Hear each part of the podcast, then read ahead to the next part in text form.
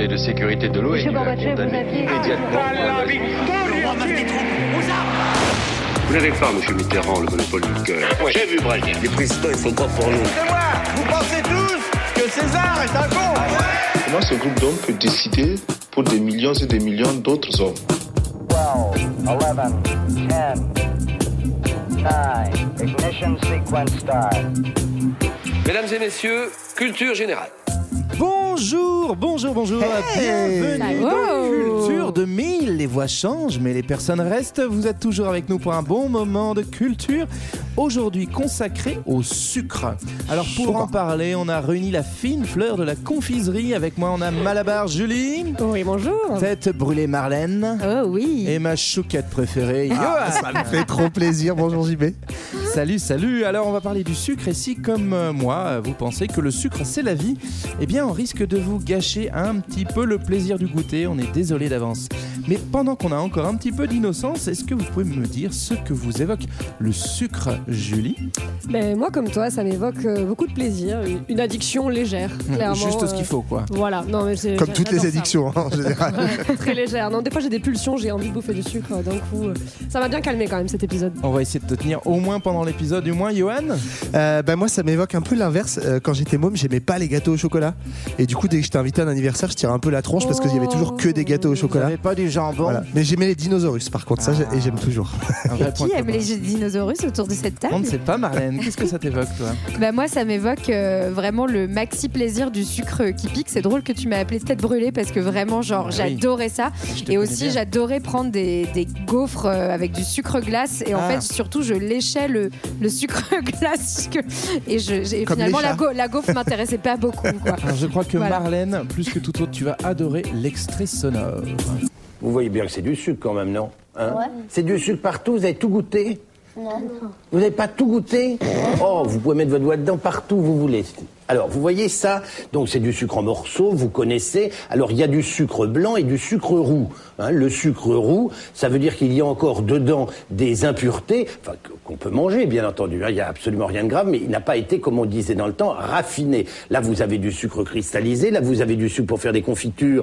Alors, il y a dedans de la pectine qui va permettre aux fruits et à la gelée de prendre, de devenir un peu dur, si vous voulez. C'est un sucre tout à fait spécial. Là, vous avez de la cassonade. C'est pareil, c'est du sucre de canne seulement du sucre de canne, car on ne fait pas de cassonade avec du, sucre de betterave. Ça, c'est du sucre glace. Vous savez, c'est ce qu'on met sur les... Tu mets ça sur quoi, toi Sur les gaufres. Tu mets ça sur les gaufres, on met ça sur les gâteaux. Il va nous faire tous les sucres, Jean-Pierre Coff ou pas Alors, ça, c'est des reconnu, ça, c'est des princes ce de bon Lu. vieux Jean-Pierre, toi, tu mets le sucre glace sur quoi, Marlène Ah bah sur pas mal de choses mais la gaufre c'est clairement le meilleur. Évidemment, évidemment. Donc, vous avez reconnu notre bon vieux Jean-Pierre Coff qui nous enseigne la passion du sucre. C'était dans les années 90. Et bah les temps changent. T'as dû beaucoup regarder cette émission, toi, Oui, elle est, Ouais. elle est très très bien, je vous la recommande. Mais on va quand même, nous, se faire le petit plaisir d'une introduction. Qu'est-ce Ouais. que c'est que le sucre, euh, Johan? Eh ben, le sucre, c'est d'abord un condiment hein, euh, qu'on trouve, euh, notre petit Jean-Pierre nous l'a dit, essentiellement aujourd'hui dans le produit depuis la canne et la betterave. La canne, pas l'animal, hein, la canne à sucre. Euh, voilà. Mais on le retrouve surtout partout dans nos assiettes, on va voir, et euh, c'est maintenant devenu même la base d'un immense empire agro-industriel. La base, alors ça c'est maintenant, mais ça commence quand? C'est quand cette histoire du sucre, Joy C'est même euh, avant JC. Donc ça fait très longtemps qu'on bouffe du sucre, qu'on le produit, qu'on le consomme en fait intensivement depuis le 16e et qu'il est devenu omniprésent depuis la deuxième moitié du 20e siècle. Omniprésent partout, partout, partout. Partout, partout, partout. C'est où Ah, ah.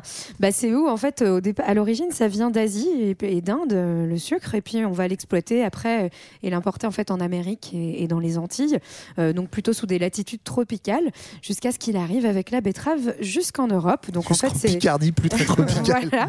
Donc en fait, on, on en produit euh, désormais euh, partout, mais euh, aujourd'hui encore beaucoup dans les pays émergents, euh, qui sont aussi les grands nouveaux consommateurs du sucre. Voilà. Alors pourquoi Pourquoi on se fait du mal? Pourquoi on va essayer de trouver des, des- des- des choses à reprocher à ce sucre qui nous a tant, tant donné? Bah parce que justement, pardon, parce que justement, c'est Parce que justement, J'ai eu un petit cri dans mon casque. C'est euh, l'histoire d'un petit bonbon tout innocent hein, qui a réussi à être euh, le symbole de pas mal de crasseries des époques. Ah non. Euh, bah, de l'élitisme aristocratique aux lobbies économiques les plus puissants, et puis on verra en passant accessoirement par l'exploitation esclavagiste la plus crasse. Enfin bref, c'est une histoire très très sympa. Alors la plus crasse, je crois que le mot est lâché. Eh bien, plus que jamais, n'oubliez pas votre brosse à dents. On est parti pour le grand 1. Une histoire raffinée, sucre et distinction sociale. Alors au commencement de tout, bah, il, y a le, Big Bang et la création de la matière. Euh, de quoi est fait le sucre? Le sucre, c'est des molécules, des molécules pardon, en fait, de saccharose. Donc la saccharose, c'est le glucose et le fructose. Donc on en extrait principalement, comme on a dit, d'abord de la canne à sucre, puis de la betterave sucrière à partir du 19e. Et en fait, c'est intéressant parce que toutes les plantes euh, produisent du sucre, parce que dans le glucose, dans les légumes, pardon, il y a du, il y a du glucose, dans les fruits, il y a du fructose, mais il y a que la Ouais, il y canne à sucre. partout, quoi. Ouais, et- mais il y a que la canne à sucre et la betterave sucrière qui le conservent sous forme de saccharose et dont on peut extraire le sucre euh, qu'on connaît en fait. Donc saccharose, glucose plus fructose, euh, la, la combinaison gagnante, quoi. C'est le, c'est le sucre qu'on aime Mais bien. ouais, on en trouve aussi après. euh, Enfin, on trouve de la saveur sucrée, donc qui est pas exactement de la saccharose, mais dans d'autres plantes, hein, l'agave, le cocotier, l'érable. Enfin bref, on en trouve plein. Des trucs qui ont un goût sucré. Et dans le Et miel. Dans le miel aussi, évidemment, euh, produit par nos amis les abeilles qu'on salue, évidemment. Euh, et donc le sucré, c'est aussi en fait une des quatre saveurs de base hein, euh, le sucré, le salé et l'amer et l'acide, qui pour faire euh, la cuisine, Jean-Pierre Coff connaît certainement très bien ça. aussi une Moi, cinquième saveur. Vous connaissez ça, l'umami. Voilà, ou Ah l'umami, c'est un mot japonais. Euh, apparemment, c'est un peu un goût de bouillon. Mais bref, ça n'a pas beaucoup de rapport avec le sucre. Ok, Il y a sucré, salé, amer, acide et bouillon de bœuf. hein. Ça, c'est les cinq, c'est les C'est cinq vraiment saveurs. ça. Mais donc effectivement, ce petit goût sucré. Alors euh, pour préciser, il y a quand même des sucres qui n'ont pas de goût sucré en tant que tel, qui nous intéressent moins. On pense par exemple à, à l'amidon, galactose, au lactose. C'est vrai qu'on Euh, pense souvent. à- Oui, Oh. mais là, là, on, on va plutôt se focus sur la, la saccharose, à moins qu'on puisse s'en débarrasser. Est-ce qu'on sait faire sans saccharose aujourd'hui des, des petits bonbons Eh ben ouais, en fait, on sait maintenant euh, faire euh, du sucre à partir de molécules artificielles, hein, donc qui do- redonnent cette saveur sucrée et qu'on trouve notamment avec l'aspartame, que vous trouvez notamment par exemple dans le Coca-Cola quand il est light. Voilà. Très bien, bah voilà pour le, le petit point chimie. On va retourner en histoire pour aller aux racines de notre sucre qui, arrive jusqu'à nous. Euh, Julie l'a un petit peu dit en intro. On sait déjà que Jésus mettait du sucre dans, dans son yaourt, donc Ouais, c'était bien avant lui. Où est-ce qu'on va et quand est-ce qu'on quand est-ce qu'on y va? Il était très friand de Et- sucre, euh, Jésus. ouais. Ouais, bah en fait, on en trouve euh, de- des, euh, enfin, il y a très très longtemps, donc en Inde, en Égypte, mais aussi dans le Pacifique Sud, où en fait, on, donc on, trou- on trouvait c'est la canne à sucre hein, Ouais, au c'est départ. ça qui, qui lance le, le bise. C'est ça qui lance le bise. Donc en fait, on la mâche, on la presse, et euh, de ce que je comprends, hein, en fait, ça extrait un jus euh, sucré, donc le, le sucre. Donc en fait, c'est plutôt un genre de sirop hein, à l'origine, euh, le sucre, pas forcément la poudre euh, qu'on connaît euh, nous, et donc qu'on va euh, qu'on va plutôt mâchouiller, euh, etc. Et donc c'est plutôt dans ces contrées-là, donc vers euh, vers l'Orient, qu'on le trouve. euh, et finalement, dans l'Antiquité euh, européenne et grecque, on n'a pas euh, de sucre, et c'est le a le miel, miel, qui ouais. donne la saveur sucrée euh, qui, C'est ça, qui est quand même connue euh, Les dès cette petits époque. enfants euh, de l'Antiquité, de l'Empire romain ou, ou d'Athènes, euh, pas de dinosaures. ouais, sucer des sucettes au miel, quoi. Au un miel. peu D'ailleurs- tristoun. D'ailleurs, les- la dentition des, des rescapés du. Enfin, non, pas juste des rescapés. Ça fait de l'antiquité grecque, parce qu'il y en a, attention. Ils sont, les- ils sont les- plus tout jeunes quand Les même. hein. pauvres manos qu'on a retrouvés dans les. T'as sous le, le- Après le truc du. Vésuve, là. Voilà. Eh le oui. truc du Jésus, ouais. Julie, elle est en pleine forme, là. Après, Julie n'a pas du tout d'origine italienne, donc c'est normal qu'elle soit bien, un petit voilà, peu je maîtrise bien, euh, je maîtrise bien cette et vas-y, ils avaient les dents comment Donc ils avaient les dents nickel. Eh oui, ça c'est le miel, ça. pas de sucre. hein. Et pas Ah, niqué. Ça, c'était des gens bien. Bon, bah, on est déjà en train de spoiler sur le fait que le sucre euh, fait pas que du bien, mais ça, ce sera le grand 3. Donc, du coup, le- notre sucre, il arrive comment euh, jusque dans un premier Bah, temps? Comment on a Ouais, alors on sait pas, on sait pas exactement. Pendant très longtemps, on pense parce qu'on l'a retrouvé dans des écrits que c'est Alexandre le Grand quand il a fait ses conquêtes jusqu'à l'Indus, donc euh, jusqu'en Inde. On est en 325 a- avant Jésus-Christ. On pensait pendant très longtemps que c'était lui et ses, ses troupes qui avaient découvert le sucre hein, en voyant justement bah, cette canne qu'on pressait pour en extraire un jus sucré. Et en fait, on pense qu'on connaissait déjà son usage à travers les Égyptiens, donc il avait eux aussi importé euh, la canne à sucre. Mais en fait, c'était extrêmement rare parce que très très cher. Enfin, les deux, hein, c'était rare, c'était cher, et donc du coup, on l'utilisait euh, pratiquement pas quoi. En tout cas, il y a un truc qui se confirme, c'est que le, mot même de sucre euh, nous montre bien son origine. Euh, sucre, sucar, sugar. Et ça se dit comment en espagnol déjà Zucchero, non, ça c'est l'italien. Azúcar. Azúcar. Bah ouais, en tout cas. euh, Et en sanskrit surtout, ouais. Oui, c'est ça. Bah, sucre donc euh, vient de l'arabe soukar euh, et puis qui a été même lui-même piqué au sanskrit, qui est sarkara, euh, qui voulait dire en fait gravier ou sable. Donc on voit déjà qu'il y avait qu'on Tu vois qu'il y a connaissait des marchands ce qui sont un peu fait entuber. Ouais, ouais, vas-y, on te met du Non, non, je te jure, ouais. ou alors qu'on déjà on faisait du sucre cristallisé en Eh fait, oui. tout simplement. Donc du coup, on comprend de tout ça que c'est un produit assez exotique finalement qui vient de très très loin, qu'on va importer progressivement au fil des siècles en Occident via d'un- des intermédiaires. On va essayer de se trouver des petits, euh, des petits commerçants qui vont nous vendre du sucre euh, jusqu'en Occident. C'est qui ça? Bah, c'est c'est les, c'est les populations arabes euh, essentiellement qui vont faire un petit peu la, la transition de la route de la soie entre euh, l'Asie, euh, Asie mineure et puis, et puis l'Europe. hein. donc route des épices. Bah, parmi les épices qui circulent, il y a ce petit, il y a ce petit soukar donc qui traverse et grosso modo on commence à en consommer un peu plus. Ça reste minoritaire, mais à partir du XIIe siècle en Europe, en Occident. Donc vraiment au Moyen Âge et on commence même à avoir les premières plantations autour de la Méditerranée de canne à sucre. Évidemment, c'est pas en Picardie encore. hein. donc on est plutôt Espagne, Italie, sud de la France. On commence à faire des calissons, tu crois? Peut-être, je sais pas. Je sais pas si on avait déjà aussi la fleur d'oranger, le melon qu'on mélangeait dans les, dans les petits calissons. Mais euh, voilà, en tout cas, on arrive à, à- à déjà importer euh, ça- la, la technique. Mais ça reste encore une fois très très rare et très très cher. Donc c'est surtout les gros aristocrates Ouais. qui Il n'y a l'utilisent. pas quoi. tout le monde qui a son paquet de sucre dans le, dans le placard avec la farine.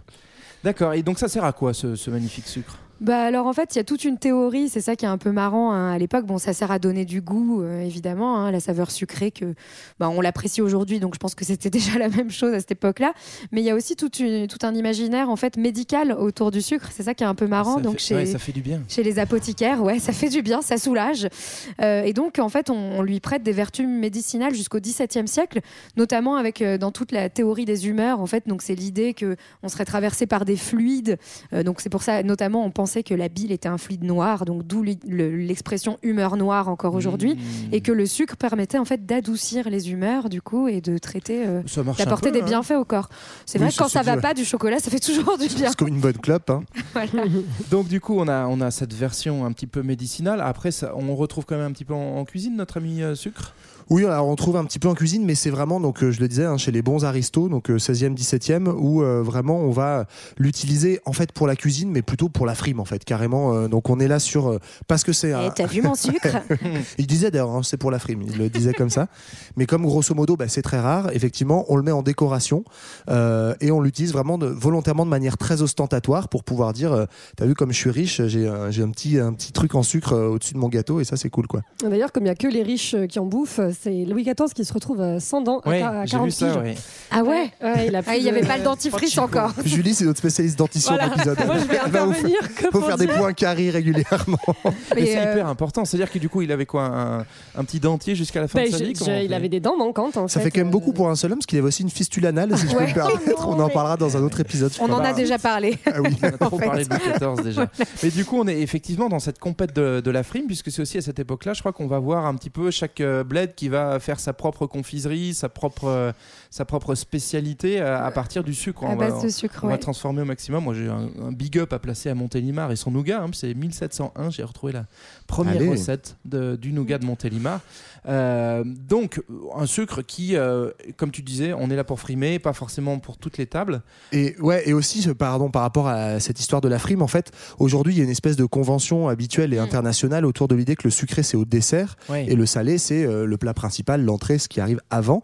Et en fait, ça, c'est vraiment des conventions inventées notamment par la cuisine plutôt française, euh, plutôt à partir fin 17e, 18e siècle. Mais au début, là, donc euh, pendant cette aristocratie euh, qui aime bien euh, briller avec son sucre au 16e, 17e, en fait, il n'y a pas de codification, donc on mélange tout. En fait, il y a du sucre, du sel, du, des plats sucrés salés qui, se mélangent. Il n'y a pas cette, cette convention du La dessert. quoi. petite raclette assez- au sucre. Moi, Ouais, fois, je des j'aimerais pas au dîner. euh, Ouais. que Oui, les aristo. étudiants hein, continuent de faire ça également. mais- Et moi. Quasi aristo, ces étudiants. Alors, euh, ce qui est aussi intéressant, c'est de voir comment on perçoit le sucre en termes de représentation. Et déjà à l'époque, ce qui est marrant, c'est que le sucre divise. Il y a, il y a clairement débat. Donc, euh, peut-être que dans Ouais. cette salle, on peut revivre ce débat. On va donner peut-être la parole d'abord aux saccharophobes, c'est-à-dire ceux qui euh, ont une mauvaise vision du sucre. Je vois bien Johan là-dedans. moi. Ouais, moi je suis assez saccharophobe, mais je- comment t'as deviné Non, c'est assez marrant parce qu'effectivement il y a un double imaginaire dans le sucre. Et donc chez les saccharophobes, hein, c'est euh, cet imaginaire du, sur- du sucre trompeur, d'un art de la falsification. Ça vient notamment du fait que, comme c'est un exhausteur de goût, notamment une des premières utilisations, et c'est de là que vient le mot bonbon, je savais pas. En fait, le bonbon, c'est cette couche de sucre qu'on met autour de Mmh. médicaments pour littéralement faire passer la pilule, quoi. Bah, c'est ce qui m'a permis de prendre des médicaments quand j'étais gamine, hein, Bah clairement. ouais, Oui, et- comme beaucoup. moi, j'avais jamais tilté ça, mais effectivement, donc le mot bonbon vient de là. Et donc, on voit bien derrière cette idée qu'on masque les goûts, on masque les odeurs avec, euh, avec un enrobage de sucre. Donc, il y a tout un imaginaire autour de la fourberie, mais aussi du coup de la séduction, etc. Il y a un truc très genré où on imagine que le goût sucré, c'est le goût des femmes filles. parce qu'elles ont des vices, euh, de la chair, etc. Donc, euh, voilà, on a cet imaginaire-là. Donc, ouais, le sucre c'est féminin, donc c'est trompeur, donc Voilà. c'est pas bien quoi. Ok. Est-ce qu'il y a des saccharophiles pour euh, peut-être euh, répondre à Johan sur ces attaques? Bah, il y a aussi euh, un autre euh, imaginaire, hein, c'est celui de plutôt de la pureté. hein, le sucre, on va avoir le sucre le plus blanc possible, Oh oui. donc on va rechercher le sucre le plus raffiné. C'est aussi associé du coup à l'innocence, bah, à l'enfance. hein, c'est souvent le truc des enfants, les, les bonbons justement. euh, euh, Il y a voilà le- les, les contes avec Hansel et Gretel, l'idée que que le, enfin Eux, voilà. Ils sont dans du pain d'épices, hein, Ils c'est sont ça dans- crois, ouais, ils sont dans du pain d'épices. Ça enfin, peut voilà. être cool de grandir dans un pain d'épices quand même. Ouais, ça dépend pour qui, je pense. Mais bon, donc ça associe en tout cas à cette, euh, cette image de, de l'innocence aussi. Donc du coup, on peut peut-être continuer à, À dire match nul. tranquillement son sucre. Allez, on, on reprendra le match un peu plus tard. Donc on l'a compris, le sucre, ça vient de loin et tant que ça reste une denrée rare, seules les élites européennes y ont accès. Euh, et donc pas les étudiants, hein, tant pis. Euh, mais face à l'appétit grandissant de nos becs sucrés européens, bah, la production va se transformer et prendre un goût assez amer. C'est ce qu'on va voir dans le Grand 2. Une histoire broyée. Les esclaves et la canne, du 16e au 18e siècle. Alors, on va mettre le cap sur des îles peu paradisiaques finalement, à l'époque où le sucre devient une industrie qui rime avec traite et esclavage sur fond de développement du capitalisme. Bref, une, une belle recette. Beau pour- programme. au fourneau. Alors, saccharophile ou bien. bon, peut-être point- que je vais changer de camp, ok. Le point de départ de tout ça, c'est un classique, les grandes découvertes du 15e siècle qui vont un peu remodeler euh, la géographie des Européens. Donc, euh, c'est quoi le contexte Bah, de, de ce grand changement? C'est encore la faute des Turcs, en fait, quoi. Voilà. Hein, tu Voilà. Aujourd'hui, des ça, mais, voilà. non, mais en gros, ce qu'il faut, ce qu'il faut comprendre, c'est qu'à partir de 1453, donc Constantinople est, est perdu par euh, les Voilà. Européens, voilà, Istanbul, donc Byzance, euh, Istanbul, même Byzance, combat. Constantinople, Euh, et du coup, les routes commerciales qui venaient de l'est, donc de la route de la soie, en fait, sont pas coupées, mais du coup, sont hyper taxées. C'est-à-dire qu'on arrive quand même à avoir euh, la- les épices qui arrivent jusqu'en Europe, euh, etc. Mais euh, les, les- les Ottomans commencent à dire, par contre, vous allez un petit peu payer pour, euh, pour avoir. Et du coup, c'est ça qui va notamment euh, motiver les Européens à aller chercher de nouvelles routes euh, de la soie. Et donc, euh, les fameuses expéditions maritimes qu'on connaît qui vont donner lieu à la fameuse fausse découverte de l'Amérique par les Européens. Alors, c'est qui les, les plus actifs avant même qu'on aille jusqu'à l'Amérique on va, on va tenter un peu de faire le tour de l'Afrique. Qui sont les, les, les proms sur la, la ligne de départ? Bah, c'est les Portos euh, dont parlait Les euh, Johan Portos, tout à l'heure. N'hésitons pas. Voilà, on y va, On on, va y va gaiement. des Portugais, des Lusitaniens.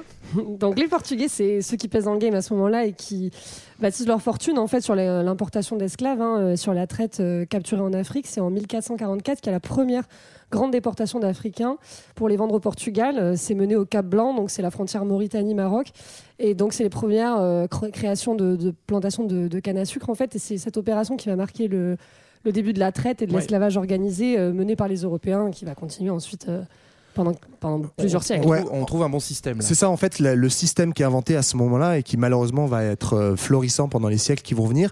C'est ce qu'on appelait le commerce triangulaire. Mm. Donc cette idée que d'abord tu vas échanger euh, dans un pays africain, euh, si possible avec euh, quand tu t'es entendu avec un gouverneur ou un roi, des marchandises européennes contre des esclaves. Puis ensuite tu vas revendre tes esclaves, euh, soit en les utilisant pour une production, donc par exemple dans les mines d'or du Ghana, soit pour produire bah, par exemple du sucre, comme on va le faire désormais dans des petites îles pas très loin du Fantastique. Continent africain. Et puis Ouais. on boucle la boucle avec l'Europe, ça fait un Voilà. petit triangle. C'est ça. En fait, ce qu'il faut comprendre hein, dans ce commerce triangulaire, enfin, c'est le principe de l'esclavage, c'est que l'homme euh, qui est esclave est considéré comme une marchandise qui s'échange euh, contre une autre, quoi, à chaque fois. Et, et d'ailleurs, ouais, c'est intéressant parce qu'il y avait tout un débat euh, à l'époque, normalement même religieux, parce qu'en fait, euh, bah, l'Église catholique notamment interdisait, euh, normalement condamnait l'asservissement, mais comme ça commence à se développer, etc., il y a tout un Et petit jeu d'influence.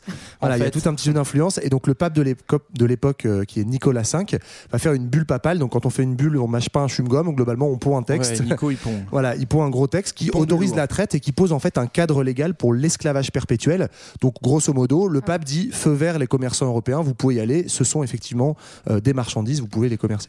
Ouais, mais bon, quand même, attention, les Européens, ils vont bosser. C'est-à-dire que la canne à sucre, au début, il faut quand même l'apporter. Eh oui. Et puis, elle n'est pas prête hein, pour euh, les climats euh, qu'on trouve au, large de l'Afrique de l'Ouest, donc notamment aux Açores, aux Canaries, et surtout à Saint Thomé. Donc, ils vont bosser dur hein, pour acclimater la canne à sucre, et puis euh, ensuite euh, apporter ces fameux esclaves pour y bosser. Et donc du coup, on on voit vraiment un modèle qui va émerger. Alors le, le premier lieu où ça va vraiment tourner à fond, c'est au large du, du royaume Congo, à Sao Tomé. Alors comment ça fonctionne là-bas Ouais, bah effectivement, donc c'est pas pour rien que les Portugais s'installent là-bas, puisque comme tu l'as dit, on est vraiment tout près des côtes congolaises et que euh, les Portugais sont en train en fait d'installer un bise avec le roi du royaume Congo. Euh, Il y a plein de missionnaires chrétiens qui s'installent et en fait euh, le, le royaume Congo laisse passer, laisse rentrer l'échange avec les C'est Le Européens. libre échange, c'est fantastique. C'est ça. hein. Donc on fait venir des produits méditerranéens, des Portugais, qui les revendent au Royaume Congo. En échange, ils font une traite d'esclaves et ils les déportent sur l'île en face qui est Sao Tomé. Et en fait, Sao Tomé est vraiment euh, transformé en une monoculture géante. Enfin, géante, c'est une petite île, mais en tout cas 100% de plantations sucrières sur l'île. Et on est sur la première colonie euh, vraiment entièrement noire. Il n'y avait pas de population en fait qui vivait là.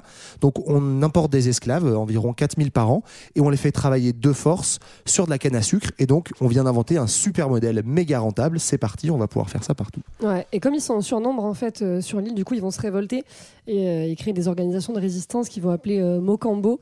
Et euh, en fait, c'est bon, il y avait les Portugais qui ont organisé en fait, qui ont encouragé des métissages à l'époque pour essayer de contrer ça, ce qu'ils ont appelé euh, donc ces métis les fils de la terre pour en gros défendre ouais. les intérêts de la population blanche et éviter les révoltes d'esclaves. Sauf qu'en 1595, il y a Amador qui a été auto, qui s'est autoproclamé le roi de Sao Tomé. Mais en même temps, il y en avait peut-être pas. Il y en avait peut-être pas. moment, hein. Et il a pris la tête d'une insurrection d'esclaves. En fait, il a embrasé l'île et donc voilà, on voit que dès le début, en fait, il y a des, il y a des révoltes d'esclaves et ces fameux fils de la terre, ils ont pas, ils sont pas parvenus à réprimer la révolte, euh, enfin qu'au bout d'un an quoi. Et bon, à ce moment-là, on a pendu Amador. Ça, c'est pas bien terminé. Mais dès Oui. le début, on voit qu'il y a des révoltes et des Il y a résistances, des euh, qui résistances à, à ce commerce qui s'installe. Donc du coup, bah, comme ça commence à être un petit peu compliqué et pas suffisant de se Ouais, c'est un peu contenter trop d'une petit. On va aller un peu plus loin. Voilà, et ça tombe hyper bien. Figurez-vous qu'on vient de trouver, il y a- il n'y a, pas si longtemps que ça, un nouveau terrain de jeu, ça s'appelle les Amériques. Et il y a un certain Cricri, euh, Christophe Colomb, qui a la riche idée d'amener dans les cales de ses navires des plants de canne à sucre, histoire de voir si Bah, ça prend bien dans le Nouveau Monde. C'est toujours pratique pousse de se balader avec ses semis quand même. Oui, Enfin, tu vois, on sait jamais. Est-ce qu'il avait des géraniums aussi On ne sait pas. on sait pas. Ça, mais ça n'a pas pris. En tout cas, donc euh, les, les Portugais euh, et les Hollandais hein, en fait vont s'installer notamment dans le nord du Brésil, donc ce qu'on appelle aujourd'hui le Nord-Est. Et ça, c'est aussi quelque chose d'assez euh, ironique. hein. C'est l'endroit où on va exporter le modèle de la canne à sucre, euh, donc de ce fameux nord du Brésil. Et ça va être au départ la région la plus riche et la plus florissante du Brésil, qui repose évidemment sur ce commerce Ouais, triangulaire. spoiler, ça va pas durer. Spoiler, évidemment, ça ne dure pas. Aujourd'hui, c'est la région la plus pauvre. hein. C'est aussi la On région la plus noire. temps, hein. Voilà, donc euh, Faut faire enfin, tourner un tout peu ça, euh, tout ça est parfaitement lié. Et donc, on exporte le modèle de Sao Tomé. On met en, on, on- on met euh, en place ce qu'on appelle le modèle de l'Engenio. En fait, ce sont les manufactures de, sur- de sucre où on apporte en fait les esclaves qui cette fois maintenant traversent l'Atlantique depuis l'Angola euh, notamment et vont travailler dans les plantations d'Amérique du Sud pour euh, faire du sucre qu'on réexpédie ensuite en Europe. C'est ça. Et pour bien comprendre en fait la, la folie de ces empires coloniaux et à quel point ils sont déterminants dans la mondialisation du commerce qui est à cette époque-là, c'est que le Portugal, depuis sa toute petite euh, cette petite crotte là accrochée au bout de l'Atlantique, j'aime Oh. beaucoup le Portugal, hein, c'est pas la question, mais en fait ils arrivent à aller chercher des esclaves, par exemple en Angola, en Afrique, les amener au euh, au Brésil pour ramener ensuite le sucre. Et en fait tout ce triangle-là ne se fait qu'à l'intérieur des frontières de l'empire, parce que tout ça, ça appartient au royaume du Portugal. Donc effectivement, c'est assez incroyable le, le poids en fait que jouent les empires coloniaux dans le développement de ce commerce et de la traite négrière. Ouais, et, et d'autant plus, en fait, on pourrait se dire, mais c'est marrant, c'est complètement contre-productif, ça devait coûter hyper cher, en fait, tous ces déplacements. Enfin, En c'est même quand temps, même. des esclaves. Voilà, ouais. mais, euh, mais voilà, tout ça repose justement sur le fait qu'on ait en fait aucune main-d'œuvre Eh oui. euh, et que du Ça coup, bah, c'est vachement pratique, ça ne coûte rien rentable, ouais. finalement. Bah, C'est- grosso modo, ouais, c'est la première déportation massive de l'histoire euh, qui va concerner des dizaines de millions d'Africains qui vont être déportés euh, Ouais, pour du 16e, travail euh, euh, sur Et oui, parce que euh, je sais pas s'il y a beaucoup de start-upers qui nous écoutent, mais donc euh, c'est le grand problème des start-upers. Quand vous avez une super idée qui marche du feu de Dieu, tout le monde vous la pique. et assez vite, on va se rendre compte que les Portugais et les Néerlandais qui étaient un petit peu associés au game euh, au Brésil euh, vont se faire un petit peu, pas piquer l'idée, mais piquer le brevet en tout cas de, de la Bah, tête. ouais, en tout cas, les Hollandais, ils se font, euh, ils se font surtout jarter de. euh, ils avaient des petits comptoirs au, au Brésil. Ils se font jarter par les Portugais et donc eux, ils se disent, bah, ce petit bise, il avait l'air de bien marcher. On va l'installer là où on peut et là où ils peuvent, c'est les petites Antilles. Donc ils exportent ce modèle-là. Et là, effectivement, comme tu dis, bah, euh, d'autres, d'autres start-upers ont la même idée. Et puis euh, rien Mais de moins comme start-upers que les Français et les Anglais. Ah bah voilà. Et voilà. Et donc les Antilles deviennent vraiment après le Brésil. Donc Brésil, c'était surtout en gros 16e et début 17e. Et dans la deuxième moitié du 17e, c'est vraiment les Antilles qui deviennent la plaque tournante de la déportation d'esclaves et de la production euh, de sucre. Et donc, du coup, ça va être euh, un, un joli medley de tensions européennes exportées dans, dans le Nouveau Monde. Alors, euh, Johan nous proposait dans son plan une déclinaison de Batave, Frogs et Roast Beef euh, qui se bastonnent. Effectivement, alors on a, on a pu croiser ces, ces tensions-là dans d'autres dans d'autres sujets. Nous, ce qui va nous intéresser là, c'est plus le fonctionnement de, de ces nouvelles industries qui vont être assez similaires finalement, quel que soit le drapeau. Et spoiler alerte, l'ambiance dans ces nouvelles industries sucrières, c'est pas trop Charlie et la chocolaterie. hein. Euh, comment ça se passe dans les plantations là? Ouais, bah, par exemple, à, à Saint-Domingue, on a euh, donc euh, des manufactures à sucre. C'est un système euh, pré-industriel, donc avec ces, ces grosses maisons à Saint-Domingue où tu as d'abord. Ouais, on voit la- bien les grandes maisons de maîtres là. Voilà, c'est ça. Tu as d'abord la matière première, donc la canne, puis le système de transformation sur place. Euh, il faut faire vite parce qu'en fait, dès que tu as coupé la canne à sucre, tu as la teneur en saccharose qui diminue, donc on fait tout, on fait tout sur place. Et après, du coup, ça abîme plus les dents, donc ça t'intéresse plus. Ouais, non, moi, moi, je suis là que pour la dentition aujourd'hui. Mais donc voilà, on a déjà une sorte de, de proto-usine avec euh, en haut de l'île euh, le moulin à vent où on broie la canne, on en tire euh, le vésou qui est acheminé en contrebas, qu'on chauffe et qui par évaporation est gardé dans les moules. Et donc ça donne le pain de sucre qu'ensuite on expédie. Euh, et voilà, donc c'est pas seulement dans les champs. Quoi. Raffiné, a- affiné et transformé. une- du coup, une fois de l'autre côté de l'Atlantique, en fait, c'est ça. On s'arrête euh, à la version pagno. Ouais, c'est ça, on fait des gros pains, hein, enfin qui, qui ressemblent à des, des grosses mottes de beurre. Rappelez-vous notre épisode sur le Mmh. Brésil où le pain de sucre a fait refiler le pain de beurre à Rio. Tu allais dire notre épisode sur le beurre. on n'a pas encore fait d'épisode sur le beurre. Non, mais effectivement, donc c'est c'est euh, vraiment de- de- euh, assez révolutionnaire puisque on produit la on extrait la matière première et on la transforme sur place. Et ça, c'est assez nouveau, effectivement. Et donc ça ça nécessite évidemment donc des euh, on appelait ça des habitations, c'est-à-dire des, des bâtiments. On va le voir très très grands. On ne fait pas que euh, travailler, mais des sociétés d'habitation où on vit, où vivent les maîtres, où vivent aussi euh, les esclaves, des bâtiments de production et surtout une très très grosse concentration de main d'œuvre. À l'époque, on n'a pas d'équivalent, on n'a pas d'autres secteurs économiques qui concentrent autant de main Bah, d'œuvre. dix fois plus de- de- de- d'esclaves que la culture du coton, le sucre. hein. Ouais. c'est impressionnant Ouais. le- la, la- nécessité en beaucoup de ouais. et du coup, ça montre en fait que ce qui est intéressant, c'est que c'est vraiment un système économique et social, hein, c'est-à-dire Mm. que c'est vraiment une organisation économique, mais euh, aussi euh, de- des relations particulières entre certains groupes sociaux et raciaux. Et ça va donner lieu notamment à toute une culture aussi euh, autour euh, des, des bâtiments des esclaves qu'on appelle qu'on appelait les casas nègres, hein, et qui donc avec notamment au Brésil toute la culture de la capoeira hein, en particulier, donc qui est au départ finalement une, enfin un genre de fantasme autour des combats euh, des esclaves euh, contre le- leurs maîtres euh, aussi, et puis euh, aussi euh, le développement de la musique, enfin voilà, du, toute une culture euh, noire qui est imprégnée justement par ce système Ouais. de plantation euh, esclavagiste. Il faut dire qu'on a toute une hiérarchie sociale en fait Oui. dans ces euh, dans ces euh, ces industries euh, sucrières euh, où euh, bah, évidemment malheureusement Alors, selon on classe? Bah, plus on est grosso modo plus on est de peau claire plus on est proche du maître donc le maître évidemment il est blanc hein, ça vous vous en doutez Euh, mais après le commandeur par exemple il est choisi parmi les esclaves donc c'est généralement euh, c'est généralement des métis donc selon le niveau de métissage on parle de métis mulâtres de carterons etc Ouais, C'est le nombre de- d'alliances entre du blanc et du noir Exact- dans, dans ouais exactement tout quoi. ça un peu euh, un peu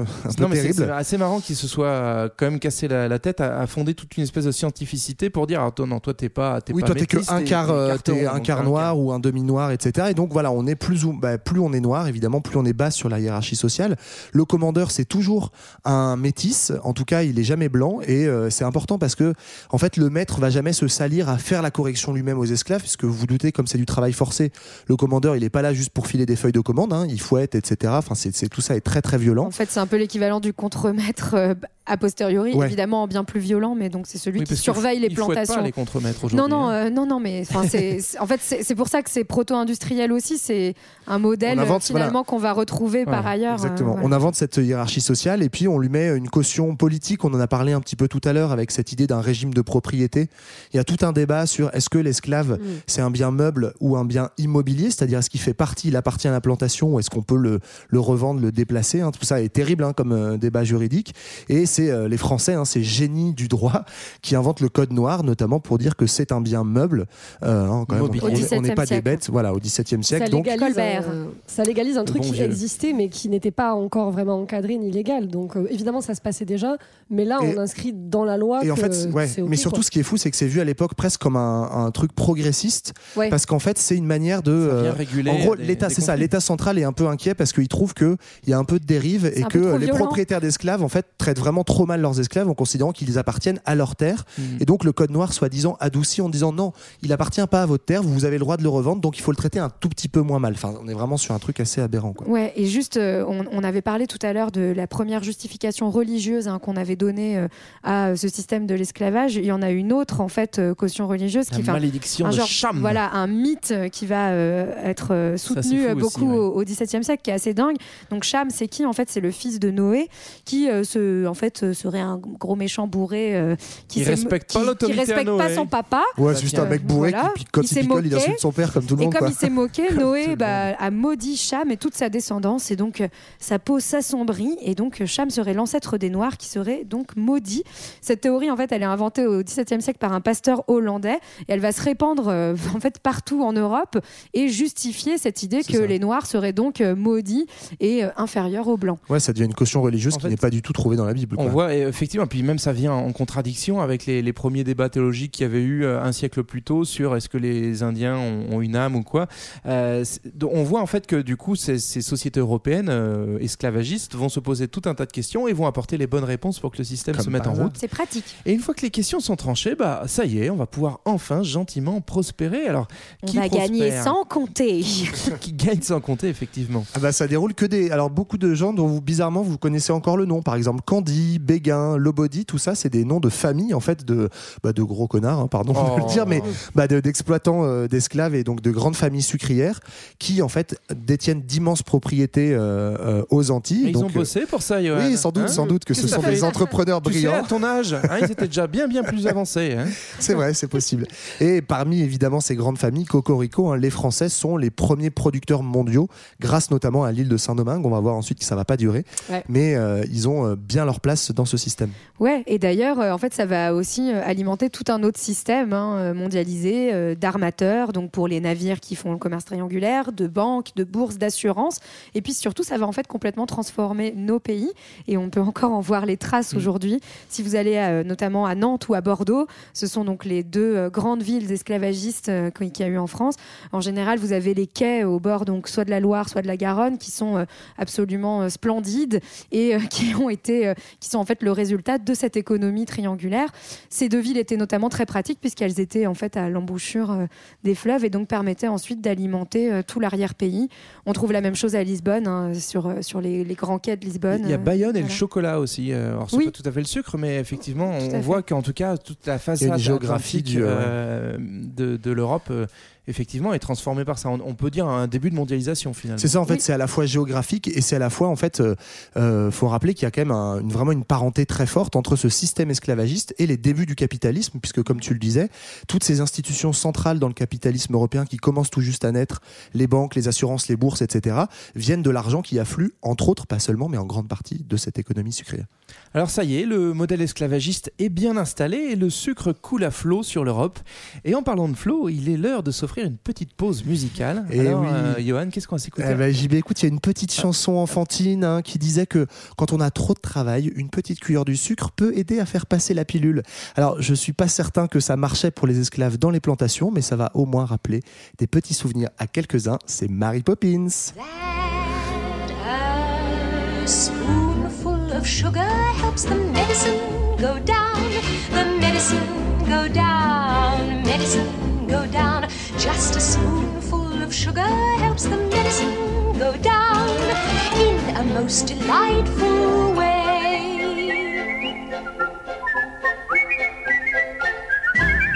A robin feathering his nest has very little time to rest while gathering his bits of twine and twig.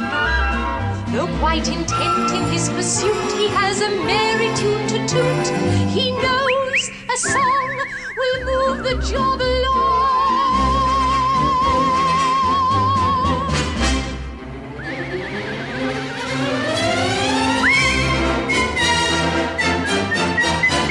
For a spoonful of sugar helps the medicine go down. The medicine go down. Medicine go down. Just a spoonful of sugar helps the medicine go down in a most delightful way.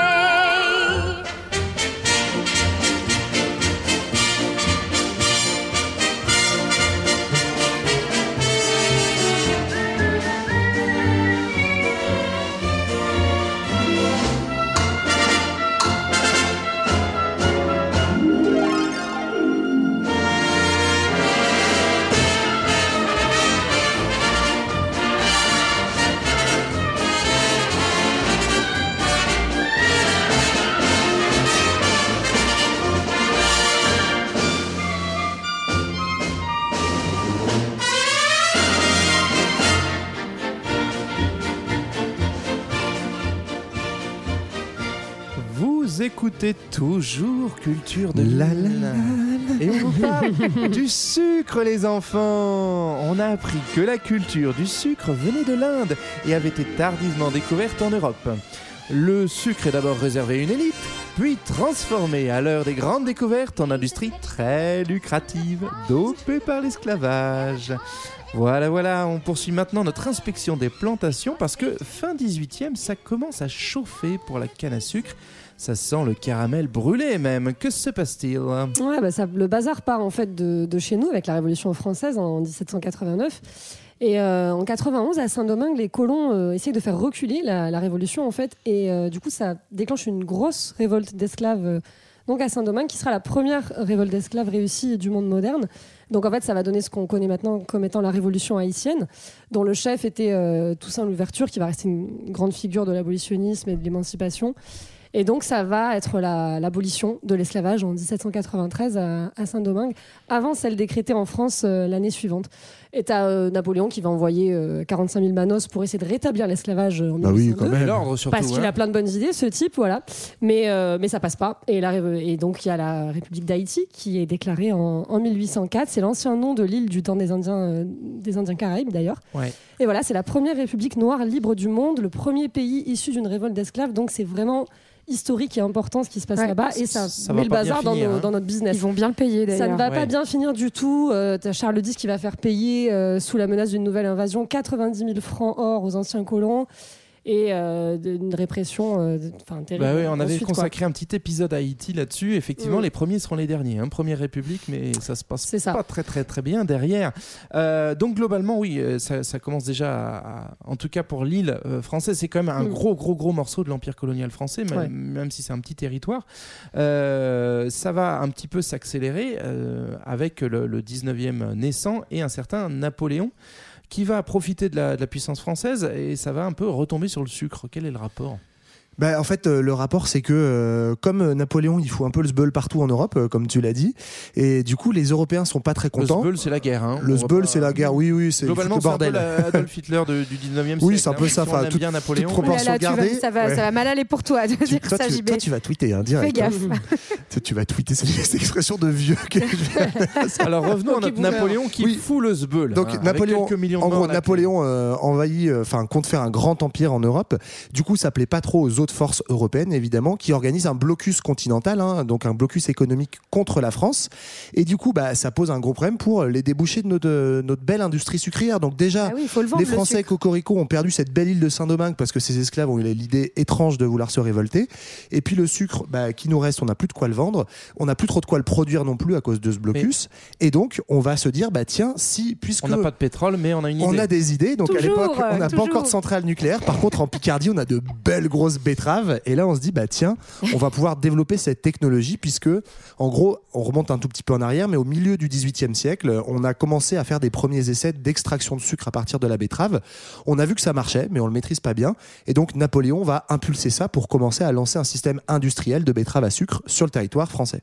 Ouais, et en plus, à côté de ça, euh, on va commencer à, à di- à se servir finalement de toutes ces avancées de la révolution industrielle naissante. hein, donc, Machine euh, à vapeur, qui voilà, la machine à vapeur à la fin du XVIIIe siècle et puis euh, la mécanisation progressive de l'agriculture pour commencer à dire que finalement, bah, l'esclavage, on n'en a plus besoin et donc que ça serait bien de l'abolir. C'est vraiment intéressant en fait quand on remonte euh, cette histoire de l'abolition de l'esclavage qui va se faire en gros dans la première moitié du 19e siècle pour la majeure partie des, des Européens parce qu'en fait finalement c'est concomi- pardon, c'est concomitant à cette mécanisation de l'agriculture, Euh, c'est euh, concomitant au- aussi à beaucoup de faillites euh, dans certaines plantations et donc les banques vont en fait vachement inciter euh, le, les, enfin, les, les, entrepreneurs, industriels, ouais. les entrepreneurs à investir dans des machines plutôt que dans des esclaves et euh, ça va aboutir finalement, rendre possible Ouais. finalement et envisageable la fameuse abolition de Bah- l'esclavage. Et d'ailleurs, elle arrive en premier dans le pays le plus industrialisé, Mm. qui est la Grande-Bretagne. Voilà. Mais c'est vrai que c'est euh, c'est très beau parce qu'on nous raconte, euh, même je me rappelle, on nous a appris à l'école, effectivement, tu apprends Victor Schulcher et compagnie, 1848. tous ces grands hommes qui ont eu l'idée euh, illuminée, une une avance sur leur euh, temps. Alors certes, il a existé hein, des hommes euh, qui étaient Oui. profondément abolitionnistes et qui ont porté cette cause, mais comme tu disais très bien, Marlène, c'est avant tout en fait une, un changement de système économique, un changement d'époque. Et donc en fait, il y a, il y a plusieurs choses concomitantes, mais il y a ce boom de l'industrie sucrière qu'on qu'on vient de présenter rapidement, donc euh, mécanisation, etc. On, on impulse avec les fonds des banques, des capitaux euh, européens, grâce à l'exploitation de l'or, du sucre et compagnie de l'Amérique. On impulse cette euh, industrie euh, de la betterave à sucre. Et puis, en parallèle, et les deux sont liés, hein, mais on a une crise de l'économie sucrière dans les Antilles très très forte dans les années 18 fin- 1820-1840, avec beaucoup de faillites, justement, beaucoup de maisons qui sont mises en faillite. Et donc, ben, en gros, c'est d'un côté, quoi. voilà, d'un côté une économie euh, esclavagiste qui devient moins rentable, de l'autre une nouvelle économie industrielle, euh, euh, euh, comment dire, alimentée par des capitaux euh, euh, boursiers, financiers, etc., qui se développe. Et donc, du coup, ben, l'esclavage devient plus très utile et on bascule d'une économie à l'autre, quoi. On va quand même trouver le moyen de le faire un petit peu continuer avec les contrats préalables en- après l'abolition. hein, la traite euh, Mm. continue sous Oui. d'autres formes, hein, où on achète un homme. En fait, on le libère sur papier euh, une fois sur le bateau. Et puis on Voilà, t'es l'emmène libre. quand même Mais dans tu des vas garder tes chaînes quand euh, même, ça sera plus simple. Voilà, où il se reste engagé pendant. C'est l'engagisme, il reste Ouais. engagé Oui, pendant c'est 10 ans. c'est- euh, le système des coulisses, Des coulisses en fait, hein, Ouais, qui, explique qu'en fait, aux populations noires vont succéder des populations indiennes, notamment, Mhm. qui vont être envoyées euh, dans les Antilles. Et c'est pour ça que vous avez une communauté indienne très importante, par exemple en Martinique ou en Guadeloupe aujourd'hui, qui sont en fait bah, les esclaves Ouais, d'après, ou à qui on disait bah, si tu travailles 7 ans dans une plantation, à la fin, tu es libre et tu peux rentrer. quoi. Mais en fait, c'est fou de voir comment à cette époque, en quelques années, tu as une transition qui se fait, mais toujours pensée par les mêmes gens, entre des esclaves, des coulisses, puis des prolétaires. Globalement, Mm. à chaque fois, bon, il y a des, on est obligé de faire des petites concessions, mais on est quand même sur cette idée d'exploiter de la main-d'œuvre d'une manière ou d'une autre. Quoi. Après, l'important, c'est qu'il y ait quand même du points. sucre. hein. Euh, c'est, euh, T'as raison, nous, on oublie l'essentiel. Et donc, du coup, euh, si je vous suis bien, existe le, le modèle des îles à sucre esclavagistes, mais ce n'est pas pour autant que le sucre va être blanchi de tout soupçon. hein. Je crois qu'on va voir ça Oh. dans le grand 3. Une histoire matraquée. Agro-industrie, lobby et santé. Allez, on se glisse dans notre beau 20e siècle avec du sucre de betterave. Ça va s'améliorer, non C'est Oh, ça De mieux en mieux. De toute façon, la vie est un éternel progrès. Donc, sucre de betterave ou sucre de canne qui connaît un immense succès. Du sucre pour tous, du sucre partout. On va se gaver. Pour profiter à fond de ce produit phare très largement consommé, on voit donc un secteur agro-industriel, on va commencer à employer ce terme-là, qui se consolide autour de belles recettes bien rentables. Donc comment le sucre finalement va devenir un produit un petit peu vedette de ce siècle? Et du coup, euh, canne à sucre, betterave, on en est où C'est en notre 20e siècle? Est-ce qu'il y, en a un qui, qui marche plus que l'autre? Qui va dominer le game? Bah, ça reste la, la canne à sucre qui domine euh, le game, tout simplement aussi parce que euh, bizarrement on la trouve dans des pays en, voie de, en voie de développement, des pays grosso modo plus pauvres où la main d'œuvre est moins chère. Donc ça reste quand même cool d'avoir euh, beaucoup de canne à sucre. Donc pour vous donner un exemple, hein, si on fait un saut aujourd'hui, on a euh, sur la pro- au niveau de la production mondiale 20 milliards de tonnes de sucre de canne pour environ euh, 250 à 300 millions seulement de euh, tonnes de sucre de betterave. Donc c'est clairement la canne à sucre qui domine, mais euh, en Europe quand même on, Ça explique peut-être pourquoi pendant des millénaires, en fait, on n'avait pas fait de betterave à sucre et on s'embêtait à faire venir de la canne. Quoi. Oui, Peut-être, ouais. En tout cas, euh, la canne à sucre, elle est produite essentiellement dans, dans des, les pays émergents, ce qu'on disait, hein, donc euh, Brésil, Inde, euh, Chine, et, euh, et notamment au Brésil euh, en déforestant l'Amazonie. hein, il faut le dire aussi. euh, voilà. Oui, Marlène. Et alors, ce qui va aussi changer par rapport au siècle précédent, c'est qu'on va, on va rendre cette industrie ou cette euh, agriculture, on va la rendre industrielle, l'agro-industrie, parce qu'on va concentrer tout au même endroit finalement. On, on va plus s'arrêter au pain de sucre comme c'était avant, on va développer une, une industrie euh, complète. Euh, donc, ce qui fait que ces pays que tu as cités, euh, Marlène, de- deviennent des puissances euh, industrielles aussi du sucre. Alors, il faut quand même rajouter l'Union européenne et sa betterave, parce Ouais. qu'on l'a toujours pas lâché, Mm. même si là, elle est un petit peu en train de vivre des moments Ça va pas difficiles. fort en ce moment. Ouais. Euh, bon, du coup, on a plein de sucre. Ça, c'est la super nouvelle. Mais du coup, qu'est-ce qu'on va en faire qu'est-ce ouais qu'on en fait on va en foutre de partout. Qui veut du sucre Parce que j'imagine que c'est plus comme au Moyen-Âge où on va simplement faire des petits décors et se la péter en en mettant un petit peu Si, partout. si, moi souvent je m'en mets un peu partout. tu vois, je me dis, eh ouais, tu vois mon sucre C'est pas très agréable de s'en mettre sur le corps, Marlène, je trouve. Alors, le sucre, Chacun où son est-ce qu'on le délire. met Ben, on en met partout du coup, hein, euh, dans les produits explicitement sucrés comme le soda, chocolat, biscuits, pâtisserie, Les tout ça. dinosaures. Mais aussi dans euh, tout ce qu'on appelle produits transformés ou dans, et avec les sucres ajoutés. Donc ça, c'est un énorme marché. Donc par exemple, tout ce qui est plat préparé, les produits salés comme le pain de mie. C'est bourré de sucre et on en consomme énormément. Et en fait, 60% des produits vendus en supermarché ont des sucres Ouais, ça ajoutés. c'est fou, faut, faut aller lire les, les petites lignes là dans vous ouvrez votre frigo, vous Ouais. allez chercher les knackis par exemple et vous regardez un petit peu Combien il y a de trucs en hausse en dedans hausse dedans. tout ça c'est du sucre. Ouais. Non mais c'est ça en fait. euh, Maintenant c'est absolument partout. Enfin on reparlera après de la révolution alimentaire, mais effectivement euh, ces produits euh, transformés, ils ont introduit du sucre de partout, que ce soit pour euh, ajouter du goût, de la texture, etc. Euh, on l'utilise aussi beaucoup dans l'industrie chimique, donc pas que pour Ouais. bouffer. hein, et ça Mm. c'est assez étonnant, mais dans les bioplastiques, les détergents, les lessives, les isolants, pareil pour les propriétés du sucre, on l'utilise euh, pour ça. On le continue d'utiliser dans la pharmacopée, en industrie Ouais, pharmaceutique. Dès que, ça, dès que ça colle un peu hein, globalement. C'est ça, dès que vous avez un truc qui pègue, c'est qu'il y a du sucre dedans, Ça ou un truc qui sent bon, parce que par exemple, bah, tout bête, les, bou- les bougies parfumées ou plein de produits désodorisants ont du sucre pour diffuser cette bonne odeur de pâtisserie qui vous rappelle votre enfance. Wow. Ouais, Combo magique. Donc euh, goût, texture, coloration, Ah bah, conservation. le, goût, ouais, euh, le goût et l'odeur, tout est là. hein. on fait plein de trucs avec le sucre, euh, à tel point que la consommation va exploser totalement au XXe siècle. Est-ce que là, on pourrait faire, euh, on saupoudrer un peu notre épisode de chiffres là, qui peut nous balancer du, du sugar Alors, euh, donc depuis la Première Guerre mondiale, on peut dire depuis un siècle hein, à peu près, euh, donc la consommation euh, de sucre a été multipliée par 4 ou entre 4 et 5 fois, quoi, donc euh, ce qui est quand même euh, pas mal. on peut dire. hein. Et puis autre sucre qu'on, autre sucre, autre chiffre qu'on aime. Donc euh, l'Organisation mondiale de la santé que nous connaissons tous désormais Mmh, trop bien. recommande donc 25 grammes de sucre maximum par jour et par personne, et même 10 grammes dans l'idéal. Et en fait, dans certains pays, on, consomme jusqu'à 120 grammes par jour. Euh, par donc, euh, je ne citerai pas, par exemple, les États-Unis, où on estime Toujours, que, euh, Toujours, que en moyenne, euh, chaque personne consomme 50 kilos de sucre par an. Euh, voilà. Et puis, il faut se dire que, par exemple, une canette de soda, en fait, c'est 6 morceaux de sucre, soit 30 grammes, ce qui est déjà Ce qui est déjà au-dessus plus que le truc de la recommandation euh, quotidienne. C'est con parce que quand même une petite canette de coca, hein, ça Ah, fait ouais. plaisir. Bah, hein. du coup, tu dois l'amortir sur trois jours. hein, Ouais, c'est ça. de l'OMS. Sauf qu'il n'y a plus de gaz au bout de trois jours, quoi, donc t'es con. Bon, alors si j'ai tout bien suivi l'épisode, globalement, on mange de plus en plus de sucre, mais comme le sucre, vous m'avez dit qu'il y avait plein de vertus médicinales hyper positives, euh, C'est trop cool. une bonne nouvelle, non? Ah oui, bah, on est de bonne Ouais. humeur, on avait dit. ça, on non est super énergique et on est tellement de bonne humeur qu'en fait on est trop trop bien, trop trop bien, trop trop bien parce que c'est une grosse drogue. Et notamment, euh, il y a en fait une, une étude euh, française notamment qui, est- qui a beaucoup fait parler parce que grosso modo on a mis des petites souris dans une cage. D'un côté on a mis euh, de l'eau sucrée et de l'autre on a mis de l'héroïne. Et on se rend compte qu'au bout de quelques jours, les souris, je vous le donne en mille, elles vont plus vers l'héroïne, elles vont vers Bah, l'eau sucrée je qui est ouais, je moi pour mes choix, festivals, pour mes festivals, je prends toujours du sucre avec moi. Ouais, tu sais, tous les mecs en festoche qui ont des bouteilles d'eau là. Que de l'eau sucrée, tout ça, que de l'eau sucrée. Mais non, Alors- mais en gros, c'est le même mécanisme de récompense que les drogues dures en fait, et ça, on le sait depuis assez peu de temps. Donc, déjà, premier truc, il y a, un- il y a une, une dimension ultra addictive du sucre. Mm, Ça, on mm, le je confirme. Alors il va falloir quand même se méfier, vous avez compris euh, grâce au placement produit de Marlène qu'on est sponsorisé par Dinosaurus pour cet épisode. Si vous Et donc, nous envoyer des paquets, on va, on, va, on va évoquer un certain nombre de, de maladies qu'on qu'on lie au sucre, mais le, le souci qu'on aura de, de fond, en fait, c'est qu'à chaque fois, il y a un petit mot euh, très pratique quand on nous dit est-ce que c'est pas le sucre qui serait responsable de tel ou tel merdier? Le mot c'est? Non, c'est un, produit, c'est un problème multifactoriel. multifactoriel. Donc dans les problèmes Bingo. multifactoriels, nous avons par exemple l'obésité. Mm. Euh, donc très clairement, là, on parle même d'épidémie. Euh, c'est ce qui est assez étonnant parce qu'en ce moment on parle plutôt d'épidémie avec des gestes barrières. Euh, là, en, en quoi on a épidémie d'obésité? Bah, on a épidémie d'obésité parce que ça a explosé depuis 40 ans. Il y a 35% d'Américains, par exemple, qui sont obèses, euh, 17% en France. Ça, mais c'est un truc de ma boule. ça a doublé depuis les années 80 et on estime qu'il y a 4 millions de morts prématurées qui sont dues euh, à l'obésité. Donc, euh, on peut vraiment parler d'épidémie. Ouais.